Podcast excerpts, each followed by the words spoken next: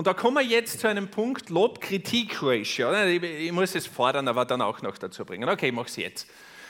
Man hat eine Studie gemacht, wie schlechte oder anders formuliert, wie Kritik und Lob sich auf die Performance auswirkt.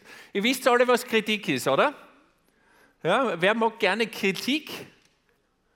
Ihr mögt gerne Kritik sein, ja, das glaube ich, du, das magst du ganz bestimmt gern. Du magst keine Kritik, du magst konstruktives Feedback. Also erzählt mir da keine Geschichten, weil sonst kritisiere ich euch einmal vor der ganzen Gruppe und dann werdet ihr relativ schnell wissen, das ist nicht, was ich gemeint habe. Ihr wollt konstruktives Feedback, um besser zu werden. Aber ich gebe euch kurz einen, einen Vergleich. Das ist Wissenschaft, das ist eine Studie, die durchgeführt worden ist in England. Und das Ergebnis daraus ist, dass unterdurchschnittliche Firmen ein Lob-Kritik-Verhältnis haben von 0,3. Das heißt, auf jedes Lob kommt dreimal Kritik. Das sind die unterdurchschnittlichen Firmen. Will irgendwer unterdurchschnittliche Firma führen? Glauben nicht, oder? Okay, das heißt, man merkt schon einmal, mehr Kritik wie Lob ist nicht der richtige Weg, um erfolgreich zu sein. Dann gibt es einen Branchenschnitt und diejenigen Firmen, die im Schnitt sind, in diesen, in die, äh, diese Firmen, die im Schnitt sind, haben ein Lob-Kritik-Verhältnis von 1,9. Das heißt, auf jedes Wort der Kritik kommen zwei Wörter des Lobes. Macht das noch Sinn für euch? Und jetzt wollt ihr wissen, okay, wie ist das in einer guten Firma? Wie ist das in den Überfliegerfirmen? Wie ist da das Verhältnis? Und ich sage euch das. In den Firmen, die zu den Top 10% gehören, also zu den Top 10%, ich weiß auch nicht, wieso ich das jetzt vermischt habe mit Deutsch und Englisch, die Firmen, die zu den Top 10% gehören, ist das Lob-Kritik-Verhältnis 5,9. Das heißt, fast sechsmal Lob auf ein Kritikwort. Und das sind die Firmen, die nicht 10% mehr Umsatz machen oder 20% mehr Umsatz. Nein, das sind die Firmen, die 500 oder 1000 Prozent mehr Umsatz machen. Das ist eine Firma wie meine, die jedes Jahr sich verdreifacht und die die ganze Konkurrenz so weit hinter sich lässt, dass sie weinen muss. Und wenn ich ehrlich bin, wenn du Führung etabliert hast, musst du überhaupt nie mehr kritisieren. Also ich würde mich 100.000 Euro sofort wetten trauen, wenn ihr mein Team fragt, so wie ich jemals wen kritisiert habe an dem Wochenende, wird niemand sagen ja. Garantiert nicht. Ich lobe nur weil Menschen wollen eine Aufgabe ja gut machen. Ist irgendjemand da herinnen, der sich am Montag in der Früh denkt, heute will ich eine richtige Bitch sein? Oder stehst du am Dienstag auf und denkst, der heute werde ich einmal richtig scheiße sein? Macht niemand, oder? Aber warum behandelt ihr eure Mitarbeiter so? Warum behandelt ihr eure Mitmenschen so? Warum behandelt ihr euch selbst so? Und deswegen lobt, hemmungslos. Und man kann nicht zu viel loben. Ich habe das immer schon gemacht. Ich habe immer schon, wenn wer was gut erklärt hat in der Schule und ich war immer der schlechteste Schüler, habe ich dann zu den Lehrern gesagt, danke. Das haben sie so erklärt, dass sogar ich es verstanden habe. Was haben meine Mitschüler gesagt? Ah, der schleimt sie ein. Aber soll ich was sagen? Ich habe es immer weitergemacht. Ich verdiene mehr wie mein ganzer Jahrgang, jeden Tag, jedes Monat. Das ist mir ja komplett wurscht weil jeder hört gerne, was er, gerne, was er gut gemacht hat. Ich meine, allein an die Ladies gestern, ihr habt alle ausgesehen, muah. Habt ihr das gemacht, damit niemand sagt, wow, du schaust aber schön aus, oder hast du es gemacht, damit du ein paar Komplimente bekommst? Jetzt können wir klatschen, ich muss wieder auf die Bühne.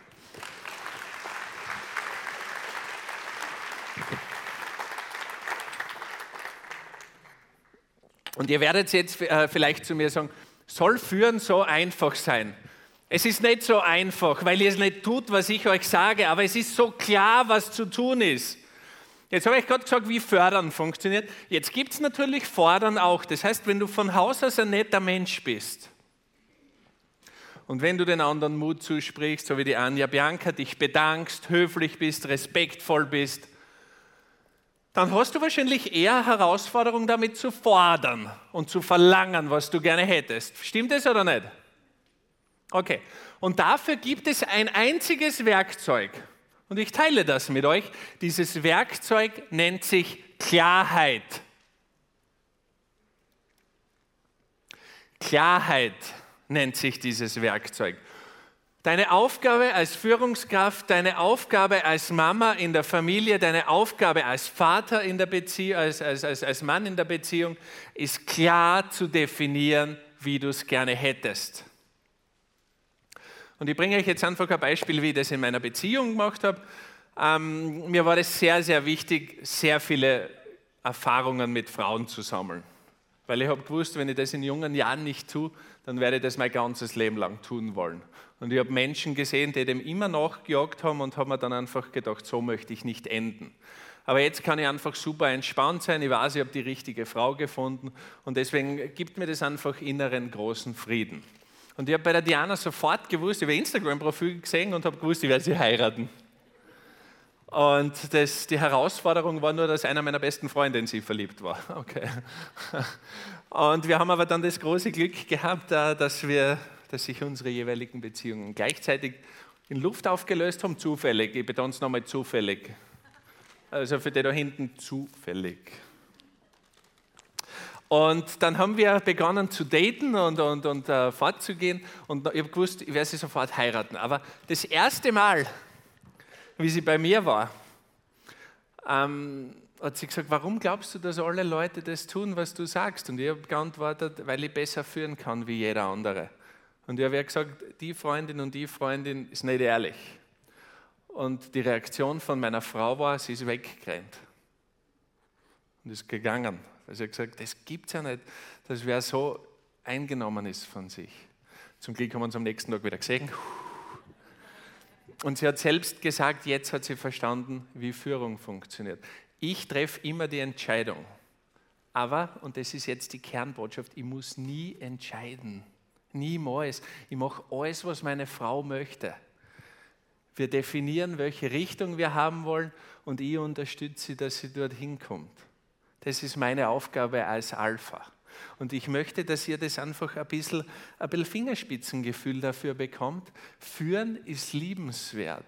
Führen ist unterstützend. Nur ganz, ganz selten ist es notwendig, dass ich sage, stopp. Und wie etabliert man jetzt Führung? Und jetzt kommen wir wieder, zur, äh, jetzt kommen wir wieder zum Thema Arbeit.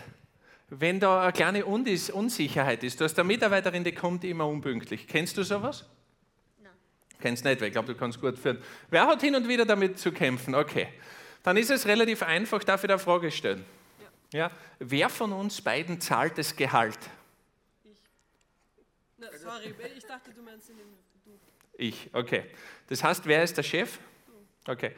Was glaubst du, wer die entscheiden, wenn du noch einmal unpünktlich bist? Dass du kein Gehalt mehr kriegst. Ja. Bitte antwort du. Ja, er hat sie gerade gesagt. Sag du es.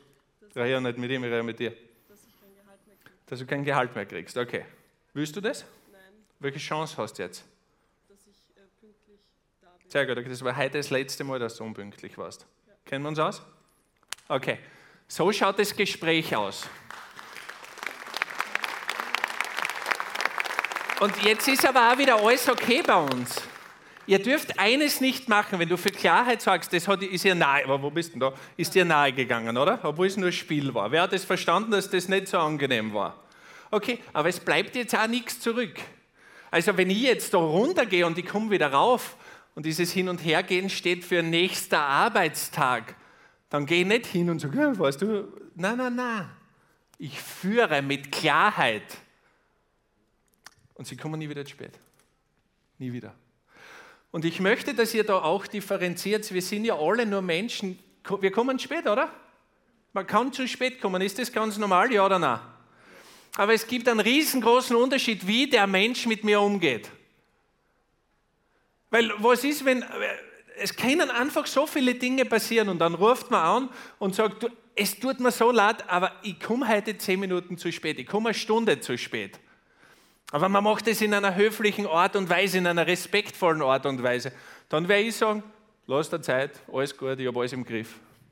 Glaubt ihr, das passiert mir nie, wenn ich überall in der Welt äh, unterwegs bin, dass ich hin und wieder zu spät komme? Aber wenn Respekt und Disziplin herrscht, rufe ich an und sage, Verzeihung, ich habe Stau, es ärgert mich maßlos, aber ich werde eine halbe Stunde später kommen. Das andere Ende wird sagen, bitte lass der Zeit, Hauptsache du kommst, ist mir eine große Ehre. Wollt ihr auch, dass so kommuniziert wird, ja oder nein?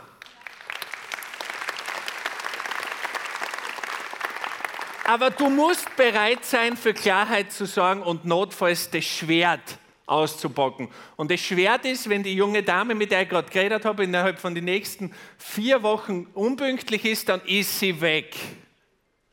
Und da musst du endlich bereit sein, wenn es wichtig ist, hebe ich ab, ich mache das gerne auf der Bühne. Irgendwo, aber ist schon wieder vorbei, ist auch schon drum, ich hätte gern geredet. Ich hätte gern noch einen Partner gehabt. Du musst bereit sein, mit Licht, also Klarheit, dafür zu sagen, wie du es gerne hättest. Und wenn jemand wiederholt dagegen verstoßt, okay, vorbei. Man kann nicht immer wieder dem eine Chance geben.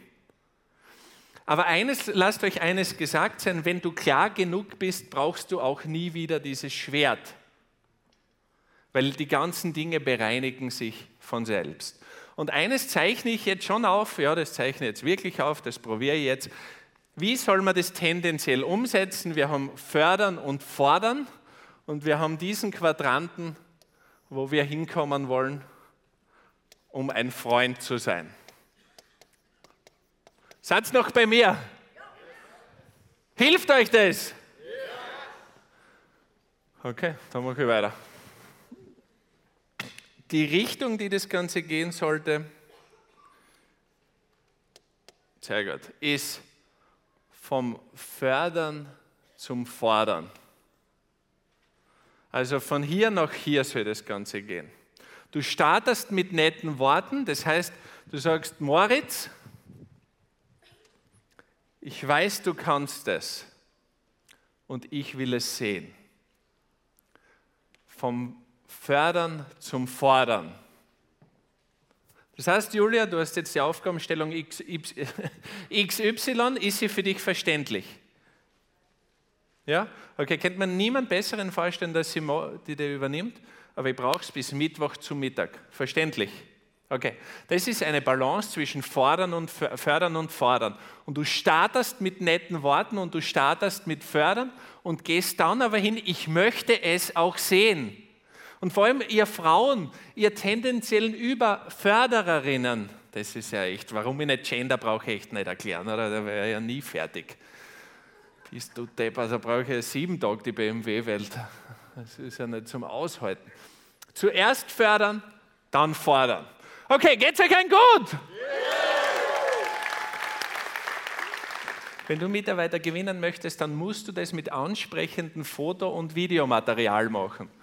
Also, das hat einen Grund, warum ich da fünf Leute da habe, die Fotos und Videos machen. Ich schaue mich schon gern an, aber nicht so gern. Versteht ihr, was ich meine? Ja, sondern es geht darum, das zieht wiederum Menschen an. Welches Foto schaust du lieber an? Ein hochwertiges oder eins, was komplett zerknittert ist? Sind wir uns, glaube ich, alle einig, oder? Okay, also wie gewinnt man Mitarbeiter mit solchen Videos? Punkt Nummer zwei, aus Empfehlungen. Aus Empfehlungen. Jeder in meinem Umfeld hat zu wenig Mitarbeiter, nur ich habe immer zu viel. Ich habe immer zu viele Mitarbeiter, ich habe immer mehr Menschen, die mit mir arbeiten wollen, als wie ich aufnehmen kann und werde. Weil die ganze Zeit werden Menschen an mich herangetragen, wo Leute sagen, Chris, kann der bitte da einmal mitarbeiten? Was glaubt ihr, warum? weil ich ein guter Chef bin. Bescheiden und gut. Aber ich mache die Menschen besser. Sie lernen, ich meine, stell dir vor, du bist in einem Team dabei, du hast bisher irgendwo gearbeitet ähm, beim Ankerbrot und auf einmal darfst du den Event mitorganisieren. Macht das Sinn, dass du viel lernst, ja oder nein? Ja, okay. Und ich brauche nicht falsch bescheiden sein, weil ich mache das verdammt gut, ich bringe die Leute weiter. Philipp Kuhn, ein Partner von der Natalie, hat immer von schnellen Autos geträumt. Er arbeitet zwei Jahre mit mir und kauft sich einen 8er BMW. Ist doch geil, oder? Ist 23 Jahre. Hm, gefällt mir. Ganz, ganz viele Mitarbeiter müsst ihr aus Empfehlungen gewinnen. Vor allem, wenn ihr jetzt klein beginnt. Für die Föstalpine trifft es nicht zu. Aber für euch trifft es zu. Und Punkt Nummer drei, wie ihr zu Mitarbeitern oder Mitarbeiterinnen kommt, ist aus Kundinnen, aus Leuten, die das begeistert.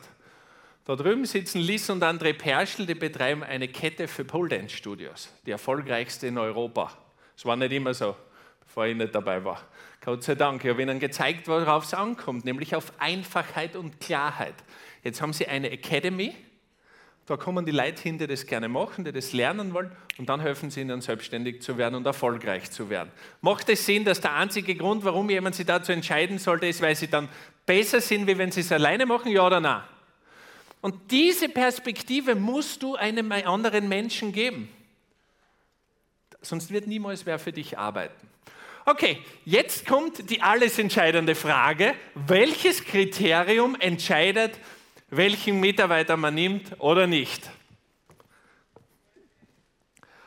Und die Antwort darauf ist die folgende.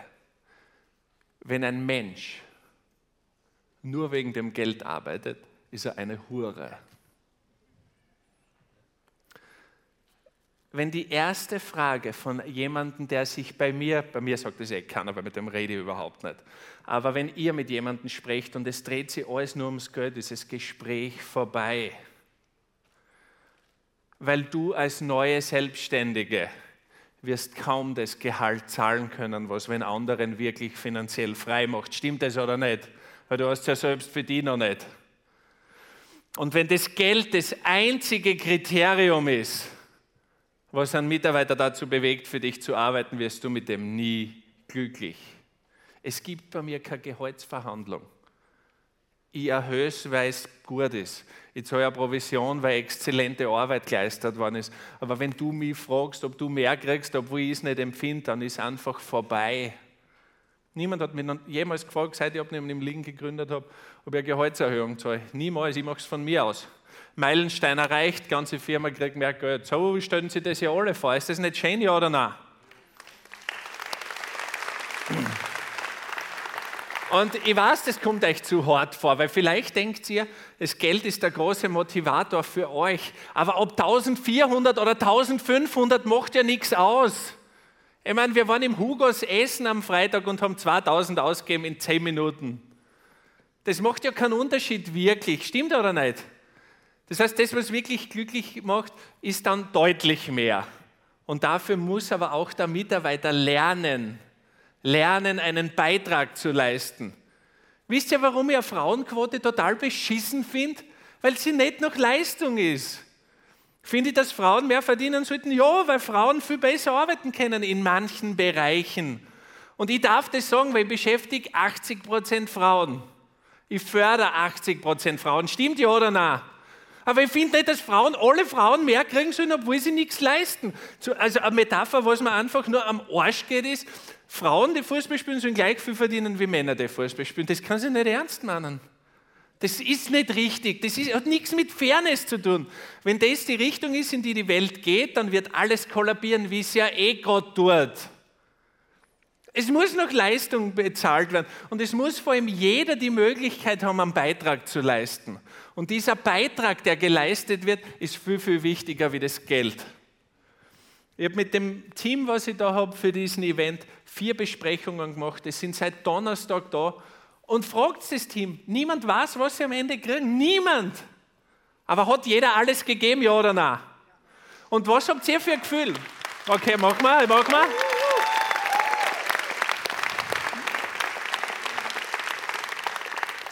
Aber ich stelle euch die Frage jetzt ganz im Ernst. Ich weiß schon, ich war erfolgreich bei dem Event. Es war finanzieller Erfolg, es war emotionaler Erfolg, wir haben alle alles erreicht.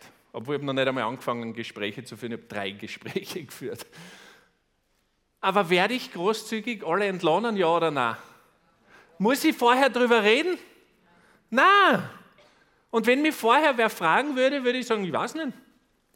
Ich weiß nicht, was rauskommen wird, weiß ja keiner. Und du weißt auch nicht, ob du erfolgreich sein wirst. Ich glaube an mich, ich glaube ans Team. Aber was das Ergebnis sein wird, das wird sich erst zeigen. Und welcher Beitrag der ist, den du geleistet hast, das musst du mal sagen. Und dann funktioniert es. Und niemand kann mich aufhalten. Und niemand wird euch aufhalten können. Niemand. Aber nur dann, wenn du die Mitarbeiter nach den richtigen Kriterien auswählst. Und da gibt es ganz was Einfaches, wonach man die Mitarbeiter auswählt, nämlich nach Werten.